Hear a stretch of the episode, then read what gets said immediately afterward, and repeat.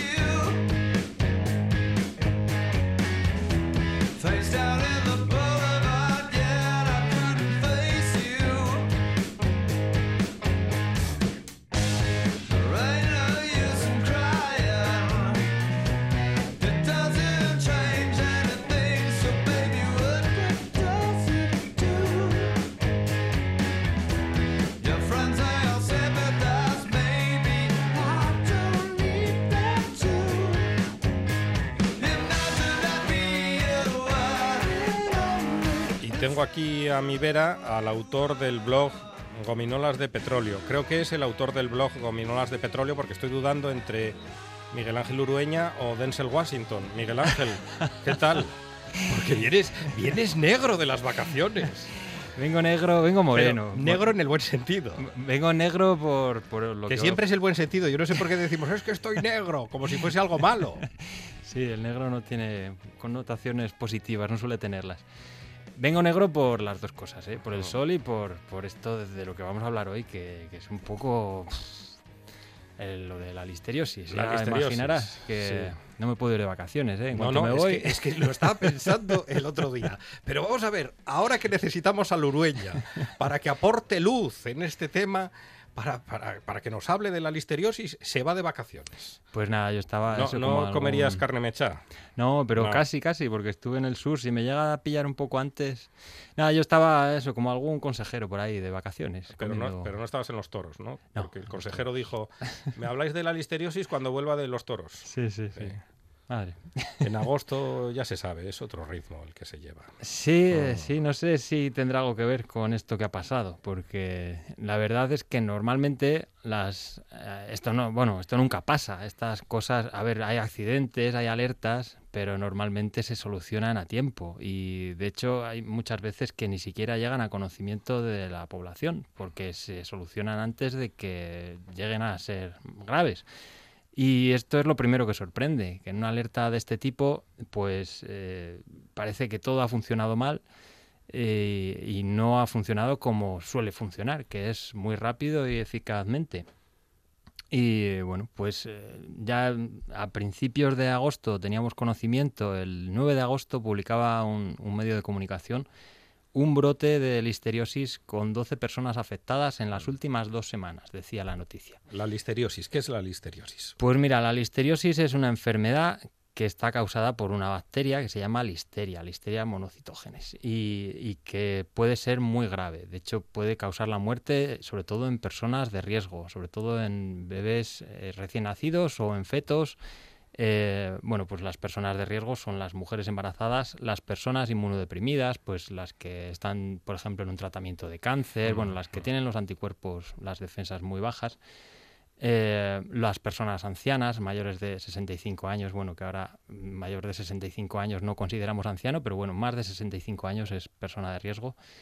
Y, bueno, pues básicamente son esas las personas que mm, tienen más riesgo de sufrir problemas graves, consecuencias graves con la listeriosis.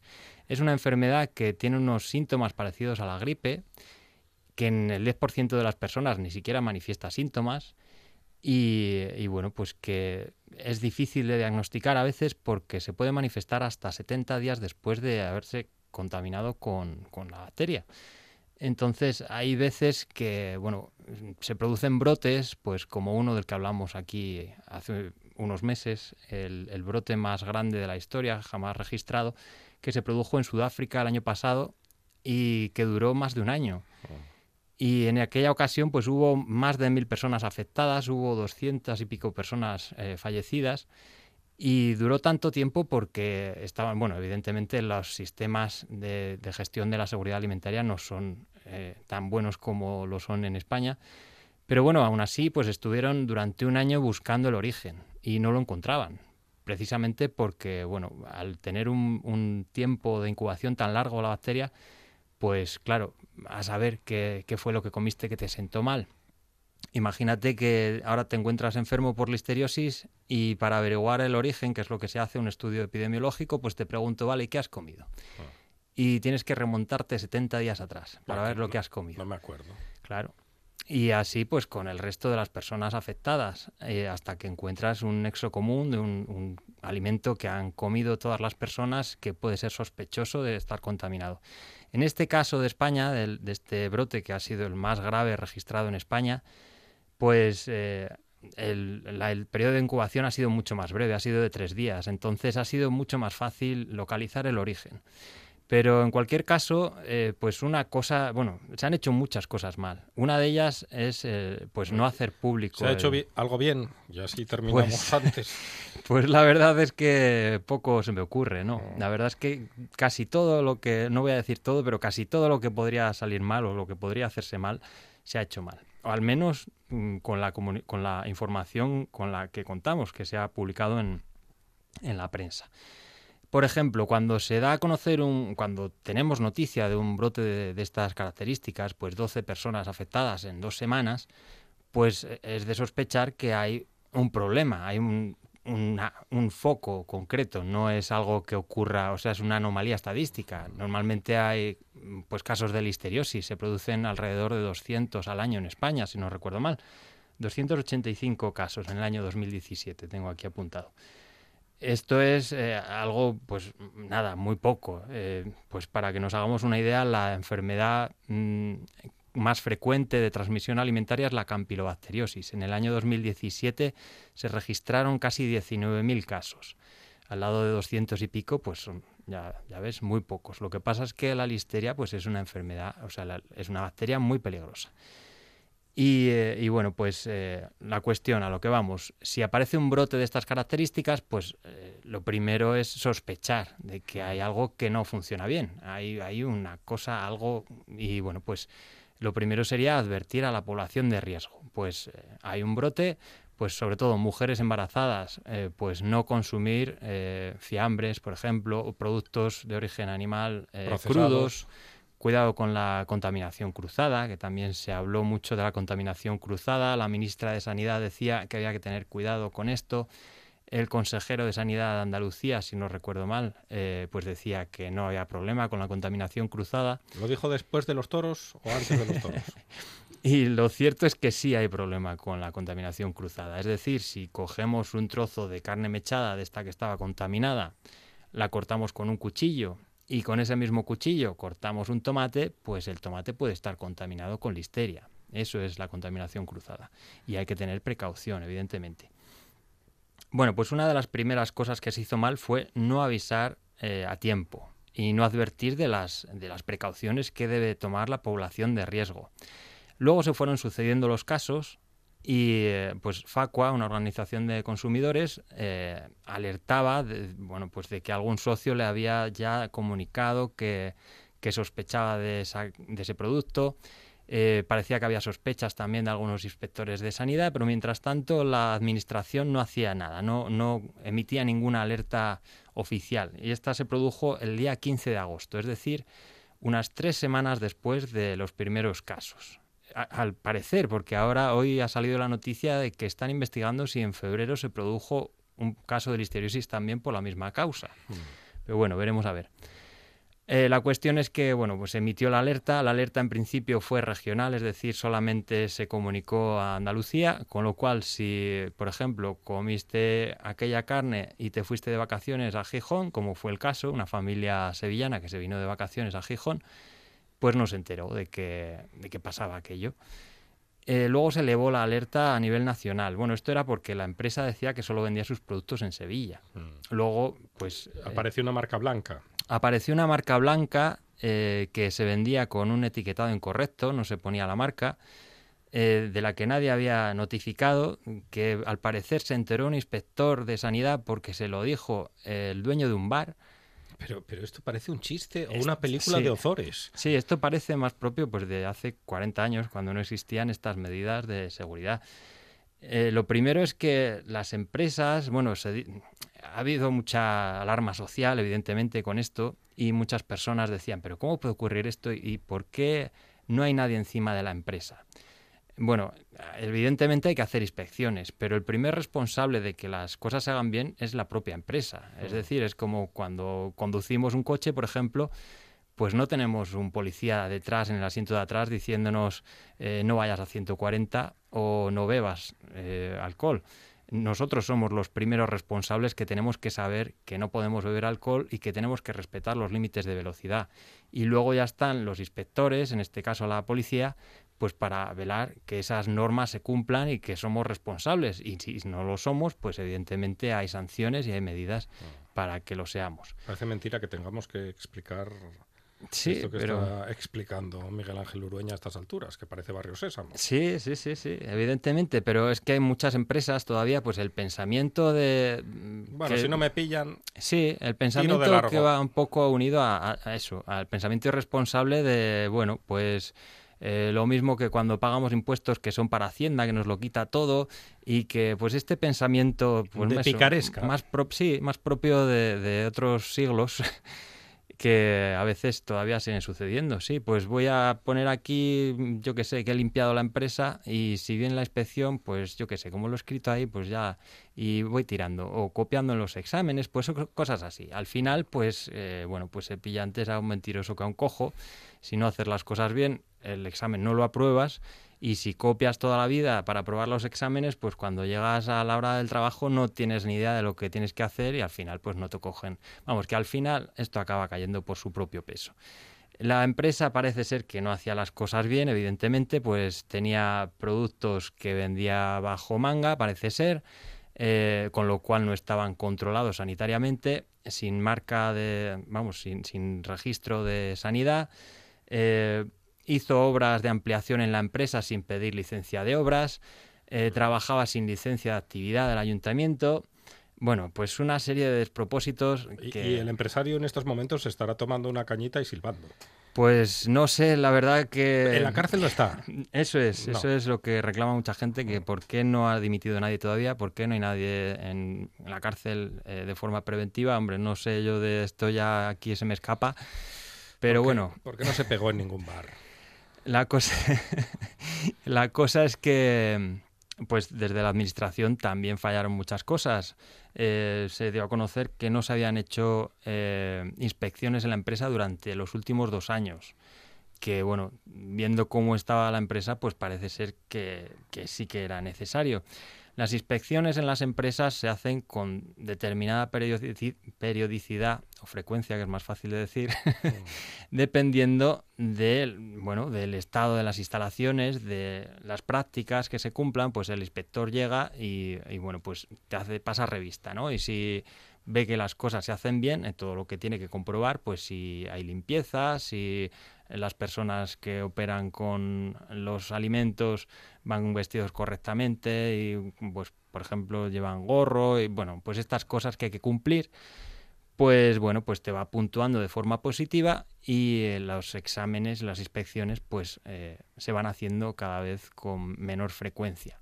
Porque se, supone... se, sabe, se sabe cuándo llega el inspector o llega por sorpresa. Pues depende del caso. Eh, hay veces. Porque claro, si se sabe, hoy os ponéis el gorro todos, diría el empresario.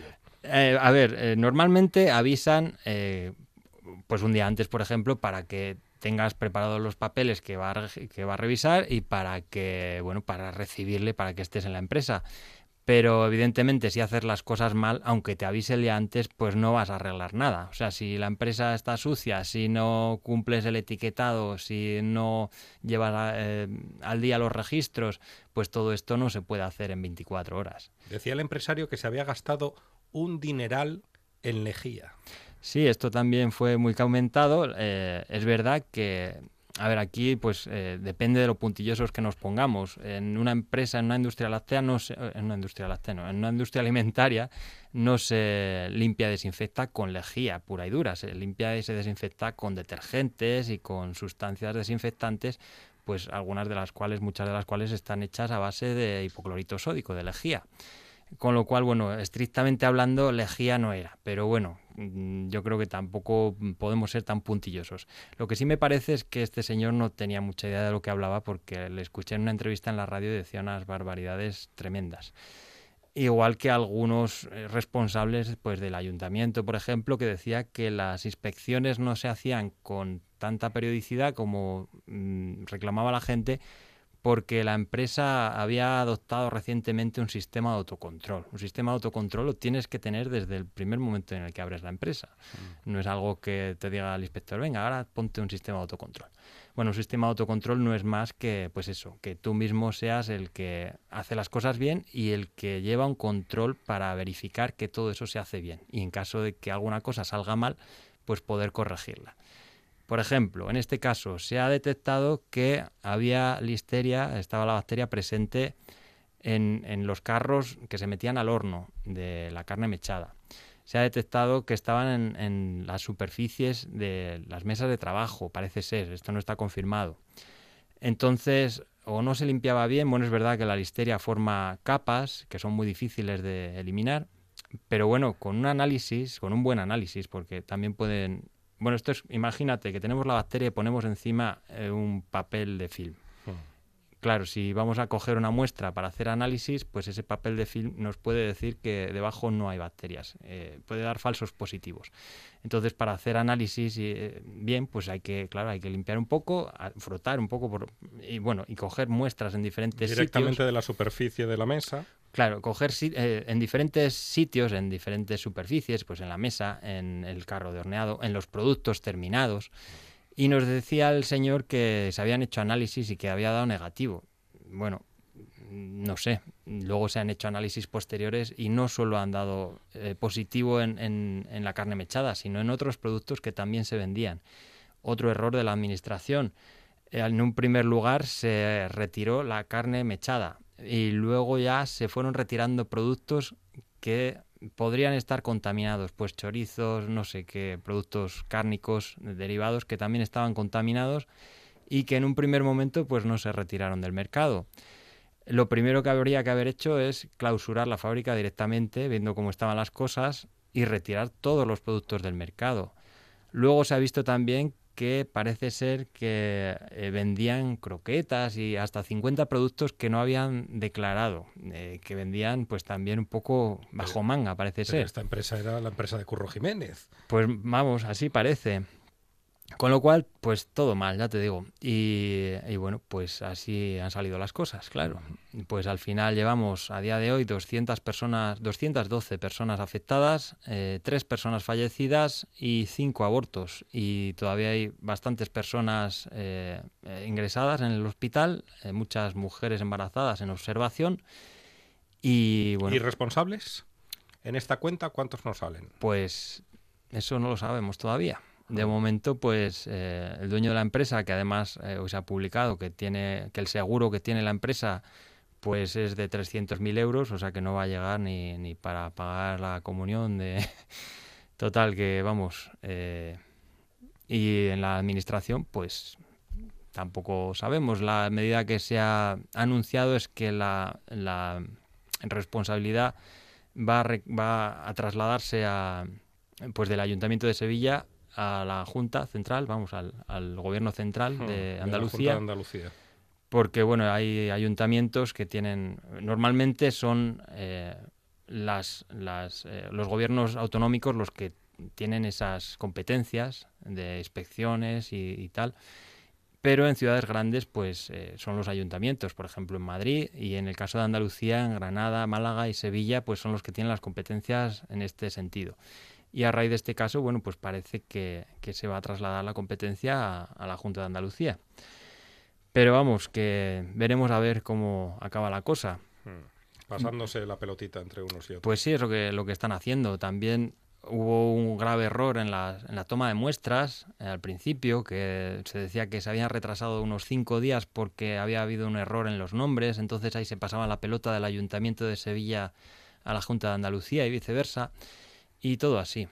Así que bueno, un desastre. Nadie asume responsabilidades Y bueno, parece que es la tónica habitual cuando ocurre algo malo en este país. Eh, lo raro es mm, pues decir sí me he equivocado y no volver a ocurrir. Y dimito.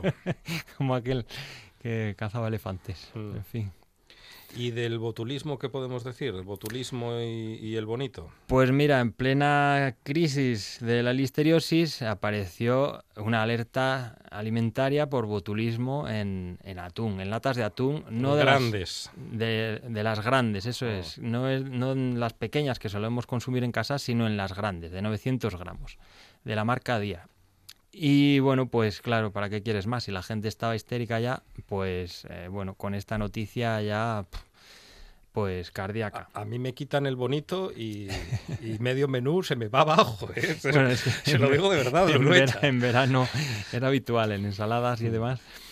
Pues a ver, lo que ocurrió aquí eh, todavía está por ver. Mm, Que yo sepa, no ha habido novedades. Lo que dice la empresa es que, bueno, la empresa que fabricaba esto, que se llama Fricansa, puede ser, no recuerdo el nombre.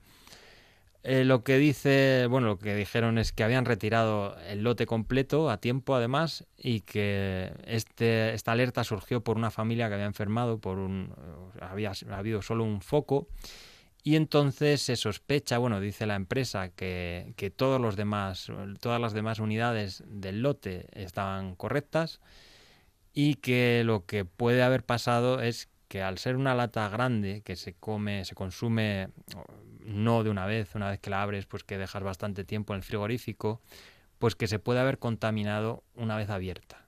Al haber habido solo un, un foco de, de enfermedad, vamos, que no ha habido más afectados que, que una sola familia. ¿Y es posible? Es posible, es posible, pero bueno, veremos a ver. Es verdad que es muy raro que, a ver, esto lo que se suele hacer, pues eh, vamos, lo que se hace cuando se elaboran estos productos, pues es enlatar el alimento o envasarlo en un tarro de cristal y meterlo en un autoclave, que es una especie de olla a presión gigante, que bueno, es lo que deberíamos hacer en casa si hacemos conservas caseras, no hacerlas al baño María, sino en una olla a presión. Y entonces, eh, pues se aplica calor durante un tiempo concreto para que, bueno, lo de la presión es para que, se, para que el agua alcance una temperatura superior a, a 100 grados, porque si no, bueno, pues se evapora y, y de 100 grados no pasa. Bueno, la cuestión es que, claro, si hay un problema de, botulismo, pues se supone que, que hay un problema de esterilización y entonces habría más unidades afectadas en el mismo lote. Al haber solo una, pues da, da pensar que, que ha habido solamente un, pues eso, ha habido una contaminación una vez abierto el, el- el- la lata. Pero bueno, habrá que ver porque no se ha ofrecido más información sobre este caso. Esto parece que quedó ahí y no se ha sabido más. Y otra tercera cuestión que también aumentó la alerta social, pues fue otra alerta alimentaria producida por un, bueno, más que una alerta alimentaria, fue un brote de salmonelosis en un restaurante oriental en Palma eh, que afectó a 90 personas eh, por salmonelosis y, y, bueno, pues, eh, pues algo que comieron que les sentó mal en aquel restaurante y ya está. Eso no, bueno, no se considera una alerta alimentaria porque se, vamos, que es un caso aislado de alguien que ha hecho mal en un caso concreto y que no hay alimentos circulando por ahí todavía que haya que retirar ni nada. Y bueno, pues eso también es eh, relativamente habitual en verano, a lo mejor no brotes tan grandes, pero bueno, eso entra dentro de lo normal. Lo que ocurre es que, o de lo habitual, digamos, no normal, sino habitual, en verano. Lo que ocurre es que, bueno, pues este año, con estas alertas de, con esta alerta de la listeriosis, pues eh, han saltado a la prensa este tema y encima en verano, claro, pues eh, se da más bombo y parece que, bueno, pues que cada alerta sanitaria alimentaria, pues eh, se hacía un mundo de ella. El otro día también hubo una por presencia de leche no declarada en un producto, no me acuerdo cuál, en, en, en margarina. Margarina con leche no declarada en el etiquetado, que esto es peligroso para personas alérgicas a las proteínas de la leche. Esto es algo habitual también, relativamente habitual, alertas por alérgenos no declarados. Lo que ocurre es que normalmente pues no tenemos conocimiento de ello y bueno pues como había todas estas noticias pues parece que se ha puesto ahí en, la prensa como si fuera pues el acabose otra vez. ¿Qué Mm, otra cosa hecho yo en falta, que siempre lo repito, pues eh, una comunicación directa desde las autoridades sanitarias hacia los ciudadanos. Ahora tenemos redes sociales, eh, el Ministerio de Sanidad tiene Twitter, AESAN, que es la Agencia Española de Seguridad Alimentaria, no tiene ni Twitter, ni Facebook, ni Instagram, ni nada de nada. Depende de la cuenta del Ministerio de Sanidad. En la página web de AESAN no se informó de esta alerta alimentaria de la listeriosis hasta el día mm, pues 20 por ahí de agosto. Agosto. Es decir, cinco días después de, de, que se hiciera oficial la alerta. En, la, en el perfil de Twitter de la Junta de Andalucía no se dijo prácticamente nada tampoco. Y bueno, pues eh, hoy en día, con las herramientas que existen, mm, pues ya digo, de comunicación directa con el ciudadano, pues se podría, mm, bueno, pues favorecer esa eh, labor de transmitir la información, además evitando que se propaguen por ahí bulos sin sentido, porque se llegó a decir que toda la, carne de cerdo estaba contaminada, que no se podía comer carne de cerdo. Eh, la gente pensaba que la listeriosis es como la gripe, que si te estornuda alguien te la va a contagiar y no es así ni mucho menos. Es, eh, es verdad que hay riesgo de contaminación cruzada, pero solo con, pues eso, con utensilios sucios, o si alguien enfermo va al baño y luego no se lava las manos, por ejemplo. Pero ya está, eh, no se transmite de persona a persona así como así, vaya, es muy difícil. Así que bueno, pues en estas estamos. Veremos a ver cómo acaba la cosa. Si, bueno, ya se ha dado por concluido el brote, aunque puede haber casos puntuales, seguramente habrá pues algún caso en los próximos días. Y, y bueno, por lo demás, veremos a ver las repercusiones que tiene esto para los responsables, eh, si es que las tiene, hombre, digo yo que las tendrá, eh, por lo menos para, Esperemos. para los empresarios o para el empresario en este caso. Eh, de momento la empresa ha cerrado, la repercusión más grave va a ser solo faltaba que para los trabajadores que se quedan en la calle. Lo de siempre.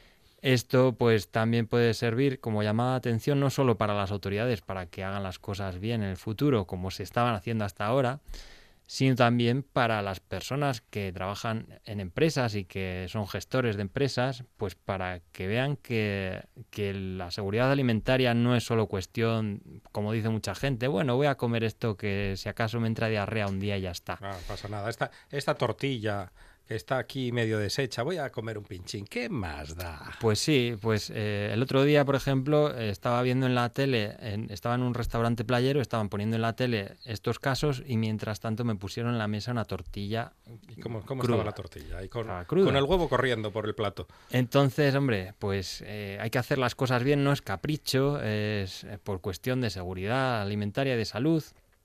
Y bueno, pues esto ya se ha visto que puede tener graves consecuencias sobre la salud y no solo sobre la salud, sino también sobre la economía, ¿no? sobre la economía familiar, pues ya vemos que va a haber o hay ya varias personas, varias familias que, que ya no tienen un ingreso porque los trabajadores están en la calle y bueno, pues puede suponer incluso una crisis económica mm, de alto nivel, porque bueno, pues la carne mechada me imagino que ya nadie va a comer carne mechada, igual que ocurrió con la colza, que el aceite de colza ya es un alimento maldito. Igual que ocurrió con el panga, que es un gran ejemplo de cómo puede afectar un bulo o una alerta alimentaria, en este caso fue un bulo, a la economía de todo un país, porque Vietnam es un gran productor, era un gran productor de panga y dejó de venderlo porque España era uno de los principales eh, compradores, dejamos de comprarlo y claro, la economía de Vietnam, de todo un país, se resintió por culpa de, de estos miedos infundados, que no digo que el panga sea el mejor pescado del mundo, porque no lo es, pero vamos, era seguro, era, su consumo era seguro. Y bueno, pues esto es lo que hay. Eh, a ver si bueno, nos ponemos las pilas y somos más responsables. A partir de septiembre nos ponemos las pilas. A ver. Ya sabemos cómo funciona este territorio. Miguel Ángel Lurueña, es que echábamos de menos a Miguel Ángel Lurueña. Bienvenido de nuevo a casa. Muchas gracias, un placer. La radio es información, noticias, actualidad. La radio es entretenimiento, es música. La radio es palabra. Pero sobre todo, la radio eres tú. RPA. Si nos escuchas, te escuchas.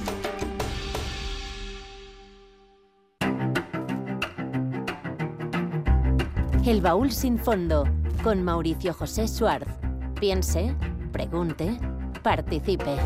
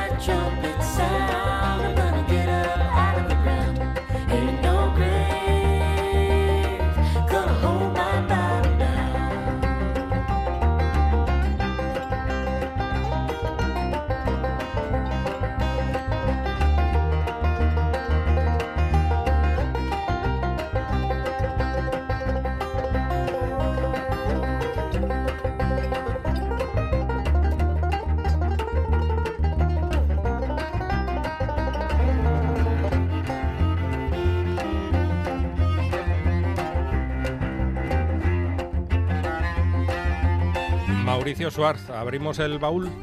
Abrimos el baúl. El No, baúl lo dejamos cerrado y entramos por abajo. Por así, abajo, sigilosamente. Como Houdini. En el baúl sin fondo, como Jaudín, exactamente así hacía Jaudín. Usted está descubriendo los secretos del más grande mago de la historia, que efectivamente eso era, no entraba por la parte de arriba, sino por la, Por la de abajo. Por la de abajo, lo cual no quitaba su maravillosa capacidad física, ¿no? un atleta impresionante. Eh, pero sí, ¿no? El baúl sin fondo se abre hoy con, hoy tenemos dos temazas. Dos Uno, temas. Sí, primero es quién er- siempre se habla de se radicó la viruela, así como si lo hubiera- la viruela se hubiera visto un día al espejo y hubiera dicho me radico. Hoy, que, que Pues- pinto mal. Pues no, sin pinto mal. Y el otro es un acontecimiento impresionante que va a ocurrir en Gijón, pero muchísima gente, sobre todo los jóvenes, no se, en- no se han enterado de que hay un acontecimiento de unas dimensiones impresionantes el próximo 6 de Pero octubre. en no tiene nada que ver con otro récord descanciado. No, Menos. tiene que ver con una de las verdaderas leyendas del blues del siglo XX, completito, completito, completito, y una de las leyendas de los últimos 10 o 15 años del blues que va a ser una de las grandes leyendas del blues del siglo XXI y que vienen juntitos, John Mayall y Caroline Wonderland. Y entonces vamos a oír su música y vamos a hablar un poco de, de este par de personas. Ella debe tener, y Caroline debe tener unos 40 añitos ahora y nuestro amigo John Mayall en noviembre cumple 86 fresquísimas primaveras. Y está como un chaval. Está como un chaval, es una cosa impresionante. La música a veces algunos nos mantiene tremendamente jóvenes, pero si quieren empezamos por la viruela. Empecemos por la viruela. La viruela es Que se, de- se decía en mi infancia, ese señor está picado por la viruela. Sí. Cuando tenía las marcas en la cara. Las marcas en la recordamos cara. a Barrio Nuevo, el ministro socialista, o recordamos a Edward James Olmos, el actor. Efectivamente, que tiene, está, está picado de viruela, es son las, las, las eh, cicatrices de las pústulas de la viruela que quedaban en los sobrevivientes. El problema es que sobrevivientes había casi tantos como muertos, y ese es el problema. Se calcula que la viruela fue una de las, eh, de las enfermedades más mortíferas de la historia completa de la humanidad. Curiosamente era, un- era una enfermedad que, que existía en Europa y no en América. Y cuando llegó alguien con viruela a América, aquello fue un- una masacre microbiológica absoluta, que todavía hay tontos que dicen, eso lo hicieron a propósito, no tenían ni idea, hombre, por Dios, eso nadie sabía que esto iba, iba a tener lo que la microbiología no existía ni como idea, no era ni un espermatozoide mental en la cabeza de absolutamente nadie. Pero la erradicación de la viruela, que se, que se logró en 1978, pero se proclamó en 1980, fue sin duda uno de los más grandes logros de la medicina, de las políticas y técnicas de vacunación y prevención y de la cooperación internacional, que esto es el punto que quizás a veces se nos olvida, porque desde entonces, desde 1980 acá, que han pasado, saque cuentas, casi 50 años, el año que entra se cumplen 50, eh, se han salvado cientos de millones de vidas, cientos de millones de vidas, porque antes de que emprendiera el esfuerzo por acabar con ella, infectaba más de 50 millones de personas al año. Millones. Más que toda la población de España. Mm. Todos los años sufrían viruela. Solo entre 1901 y 1980, años en los que precisamente nacieron Jasper James Olmos y Barrio Nuevo y muchas otras personas. Yo tenía una tía que también estaba picada de viruela. Entre 1901 y 1980 la viruela ocasionó 300 millones de muertes. Esto es más muertos que la Primera y la Segunda Guerra Mundial y la Guerra de, de Vietnam juntos. Es verdaderamente aterrador. En todos los conflictos armados del siglo pasado, incluyendo los tres que mencioné y otros, murieron, murieron 100 millones de personas. Entonces imagínense, las peores guerras de todo el siglo XX multiplicadas por tres, eso es lo que se llevaba la viruela de alegrías, de sueños, de esperanzas, de personas con derecho a ser felices que no pudieron serlo por la enfermedad. Sin embargo, la viruela había sido parte de la experiencia humana al menos desde hace 3.000 años y todo lo que se había hecho para combatirla, que se habían hecho muchísimas cosas para combatirlo, era totalmente inservible. ¿Qué, eh, se hizo para Se hizo, sí, sí, metaban cosas, se, se, usaban antídotos, se ponían eh, pócimas, se ponían ungüentos, se, hacían saumerios, se le se rezaba muchísimo, por supuesto, y no se rezaba solamente a los santos, no se le rezaba a Jehová y se le rezaba a Alá y se le rezaba al, dios de, máscara de, madera de la tribu, y todo eso servía exactamente para lo mismo para lo que suele servir la oración, que es para nada la eficacia empezó a existir en la lucha contra la viruela cuando en el siglo XVIII el británico Edward Jenner creó la primera vacuna contra el virus. Pero de que, de que Edward Jenner creó la vacuna contra el virus y, otras cosas de las que ya hemos hablado, como la maravillosa expedición de la vacuna del doctor Balmis, de las mejores o pocas, pocas cosas buenas que hizo Carlos IV, por cierto, que fue la expedición de la vacuna que llevó la vacuna de Edward Jenner a América y a Asia en un esfuerzo sanitario internacional absolutamente memorable. esa es una historia de, película.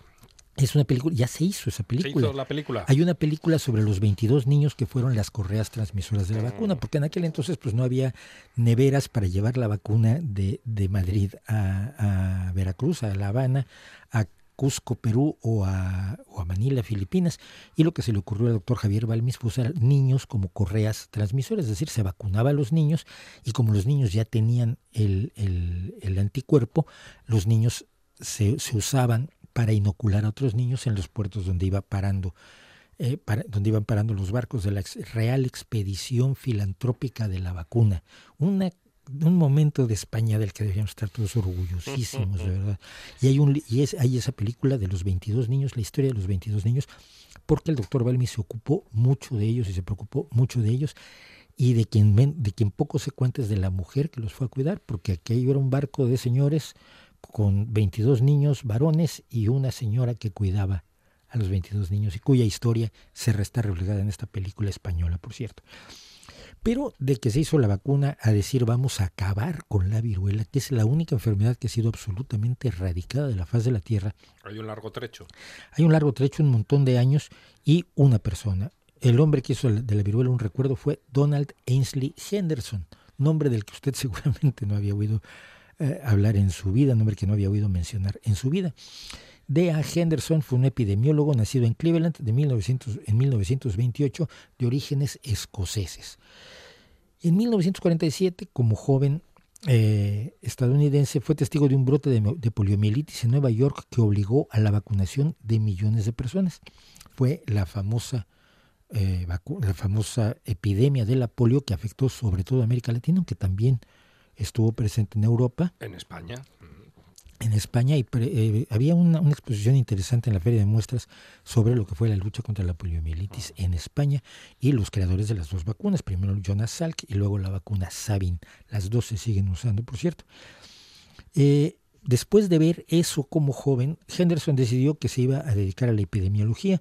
Se graduó primero en química y luego en medicina y entró a trabajar en los Centros para el Control y Prevención de las Enfermedades, el famoso CDC, del Departamento de Salud de los Estados Unidos.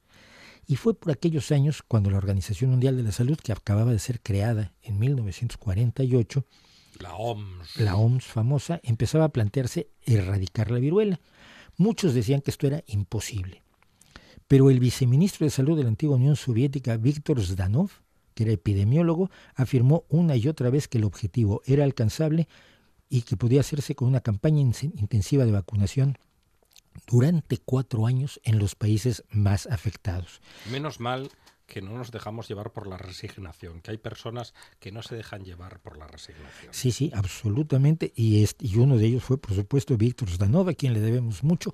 Ah, le debemos un poco menos que aquel que no quiso responder a un presunto ataque nuclear. Siempre se me olvidó su nombre, Víctor algo soviético que dijo, no nos están atacando, no, no, no nos están atacando. Y si hubiera decidido responder, usted y yo no estaríamos aquí hoy. Esa es una bonita historia. Es una bonita historia. Algún día vamos a contarla, sí. Pero bueno, finalmente, después de dar mucha lata a Zdanov, en 1966 la Asamblea Mundial de la Salud votó por emprender el programa de erradicación promovido por los Estados Unidos. Pero como el propio director de la Organización Mundial de la Salud estaba contra la idea, o sea, la Asamblea lo, lo, lo derrotó, exigió que el proyecto fuera encabezado por un estadounidense.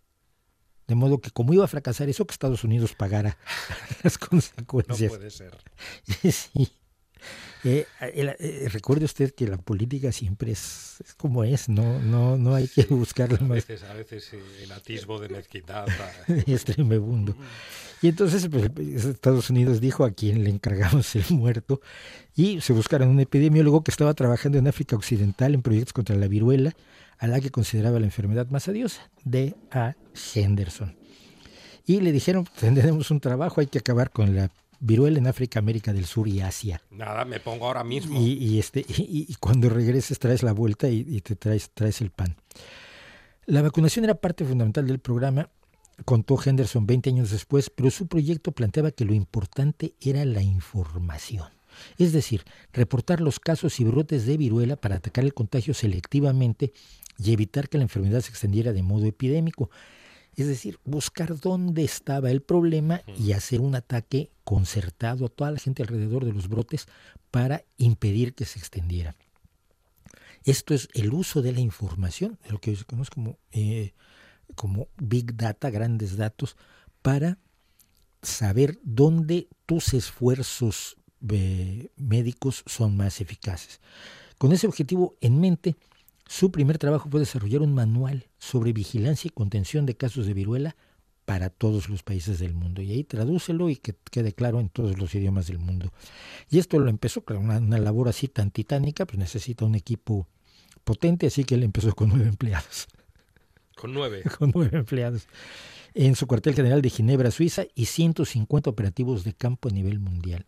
Imagínense ese ejército diminuto luchando contra una enfermedad de estos niveles. ¿Qué titán Henderson? Henderson abordó la parte administrativa, que es la menos relumbrante y atractiva. Ya sabe usted que la política es muy bonita cuando uno está en el mitin y lo aplauden y dicen, venceremos, conquistaremos el, el cielo y estamos... Pero el problema es cuando llegas al, al ayuntamiento y te dicen, bueno, pues, ¿en dónde vamos a gastar? ¿En, en, los hay jardines? Un presupuesto cerradito. Hay un presupuesto cerradito y hay que sacar lo más posible y ahí, y vienen cinco grupos ciudadanos, todos con absoluto y pleno derecho a decirle a usted lo que quieren. Entonces la cosa es menos lucidora que en el mitin. Y, pero por lo visto Henderson estaba dispuesto a abordar la parte administrativa y se dedicó a esto esta labor terrible, convencer a los gobiernos de docenas de países que apoyaran este programa, promover la creación o la mejora de laboratorios para producir vacunas en todos los países, porque no era cosa de poner una central y llevar las vacunas a todos lados, no había los medios para hacerlo desarrollar programas y materiales de formación para la gente que en cada país iba a formar parte del esfuerzo. Y todo esto se hacía sin teléfono, sin correo electrónico, dependiendo del servicio postal y del telégrafo, y de Henderson a bordo de un avión que iba y venía para reunirse con gobiernos o para visitar a sus equipos de campo. Esto es verdaderamente espectacular porque es Un esfuerzo titánico. O sea, hoy lo hace uno con internet más o menos rápido, ¿no? Te organizas para, para pero en aquel momento es terrible. Hasta en ese momento los países, para empezar, no se interesaban en reportar los casos que ocurrían. Además, piense usted, un país que tiene mucha viruela, pues queda mal a nivel internacional, entonces la, la barrían abajo del... No, no lo comentamos, lo tapamos. Lo barrían abajo del tapete, claro. Eh, y sin esta información no se podía determinar la forma en que se transmitía la viruela y valorar los esfuerzos de vacunación. La vacuna tiene la capacidad de proteger a una persona si se aplica hasta cuatro días después de que la persona haya estado expuesta al virus, es decir, no se necesita que la exposición sea antes. Entonces, puede uno tomar gente que se haya expuesto al, virus precisamente por estar en contacto con una persona infectada y aún así la vacuna es eficaz. Eh, es lo mismo que pasa con la vacuna de la rabia, es de las pocas que es eficaz después de la infección, pero antes de que la infección se extienda por el cuerpo. Así, al determinar la presencia de un caso en una comunidad determinada, los médicos podían aislar al paciente y vacunar a quienes podrían haber sido contagiados, creando un dique de contención para, para la diseminación de la enfermedad. Henderson recordaba que el doctor William Foage llegó a Nigeria Oriental en diciembre de 1966 y empezó a trabajar en los brotes reportados. Para junio de 1967, hablamos de seis meses, prácticamente habían dejado de reportarse casos en Nigeria. En seis meses. En seis meses. Y para ello Forage y su, y su equipo solo habían tenido que vacunar a 750 mil personas, lo cual era bastante más fácil que haber vacunado a los 12 millones de nigerianos que había en ese momento.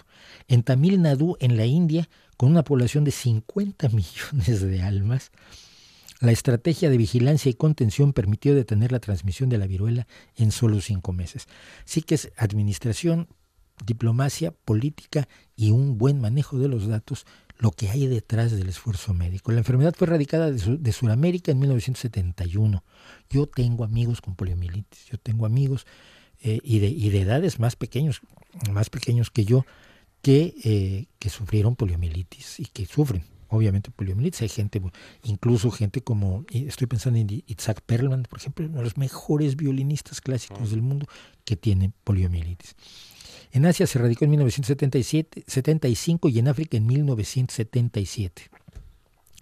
Los casos que se siguieron dando como un brote en la antigua Yugoslavia de 1972 que afectó a 170 personas fueron haciéndose cada vez más aislados y por lo tanto también era más sencillo hacer un esfuerzo por controlarlos. En el caso yugoslavo, por ejemplo, el gobierno ahí sí ya pudo en 1972 vacunar a 18 de los 20 millones de habitantes de la nación con lo cual menudo esfuerzo. menudo esfuerzo pero ya era ya era posible.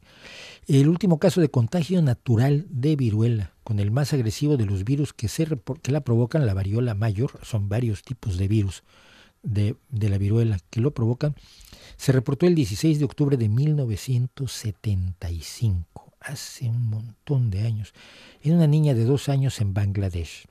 El último caso de variola minor el más benigno que es el que sobrevive la mayoría de la gente, aunque sea con las cicatrices de las pústulas, fue, en lo sufrió en 1977 el trabajador de la salud de 23 años Ali Mao Malin, quien dedicó el resto de su vida a la vacunación en su natal Somalia.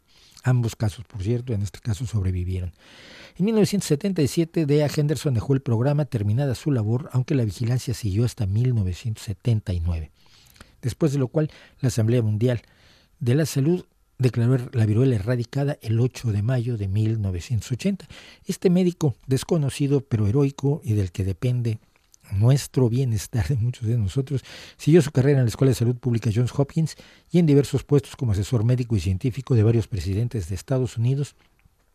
Además, su última preocupación fue fundar un centro para el estudio de estrategias de defensa contra el bioterrorismo que el bioterrorismo, más que cometerlo los países, lo cometen grupos, de, grupos digamos, eh, irregulares, como la secta de, de Bhagwan Rajneesh, hoy llamado Osho, que trató de hacer un ataque bioterrorista, hizo un ataque bioterrorista con salmonella en la ciudad de Antelope. No, no, no. En, ese fue eh, ese fue Gazarín. Ese fue, ese fue química que fue Aum Shinrikyo cuyos, por cierto, cuyos perpetradores fueron ejecutados hace unos pocos meses finalmente. El trabajo de Donald Aisling Henderson, la primera erradicación total de una enfermedad aterradora, tiene eco hoy en el programa mundial que se está llevando a cabo de erradicación de la poliomielitis, que hoy se limita a unas pocas zonas disputadas al norte de la India y ya casi no están disputadas, ya hay idea de que está radicada en la India, en Sudán del Sur, en el Sáhara Occidental y en Afganistán. Curiosamente, tres puntos donde el problema no es otro que la guerra. Eh, su desaparición total, la desaparición total de la poliomielitis sería un homenaje justo. La guerra y el fanatismo religioso. La guerra y el fanatismo religioso. Que a veces van de la mano. Y, y, luego quienes deberían ayudar, ayudan poco cuando se fingen eh, equipos de vacunación para matar a Bin Laden. Mira, mátalo de otra manera, pero no digas que eres... Porque luego la gente en Afganistán evidentemente ha tenido un rechazo terrible a, los grupos de vacunación. Pero decíamos, la desaparición total de la poliomielitis sería un homenaje justo a un hombre que supo convertir la mejor ciencia médica en vidas salvadas, pero además de la ciencia médica, la estadística y la política. Pese a su casi anonimato, recibió casi 14, recibió 14 importantes reconocimientos internacionales, entre ellos la Medalla del Bienestar Público de la Academia Nacional de Ciencias y la Medalla Presidencial de la Libertad de Estados Unidos, el Premio Internacional Albert Schweitzer, la Medalla Edward Jenner de la Real Sociedad de Medicina del Reino Unido y 17 doctorados honoríficos en universidades de todo el mundo. Recuerda usted ese nombre, si alguna vez se encuentra por ahí, Donald Aisley Henderson, quizás usted le debe la vida. Tendríamos que darle una calle en cada ciudad.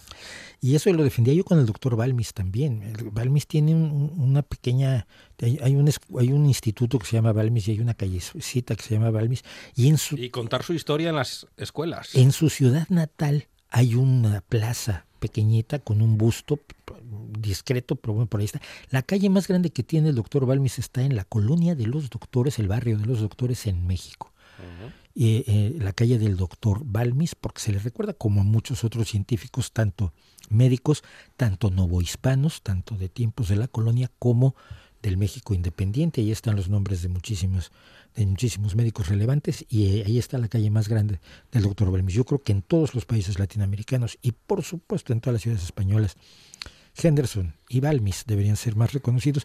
Luego tenemos calles para militarotes y, plazas para. En eso estaba pensando, Mauricio, que podríamos cambiar alguna calle. Sí, alguna calle. Algún nombre de alguna calle. No, no se trata de borrar la historia, porque la historia no se borra, la historia sirve para estudiarla, para construir el futuro con lo que aprendemos del pasado, pero sí, sí hacen falta algunos reconocimientos por allí y no todos políticos. Mauricio, a la vuelta recreo musical. A la vuelta blues.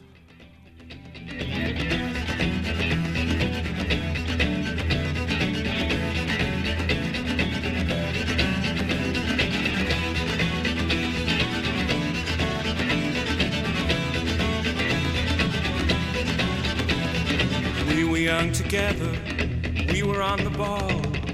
We did not believe writing on the wall. We did our best work in the dark, we did our thinking on the run. We would hang together, or they'd hang us one by one.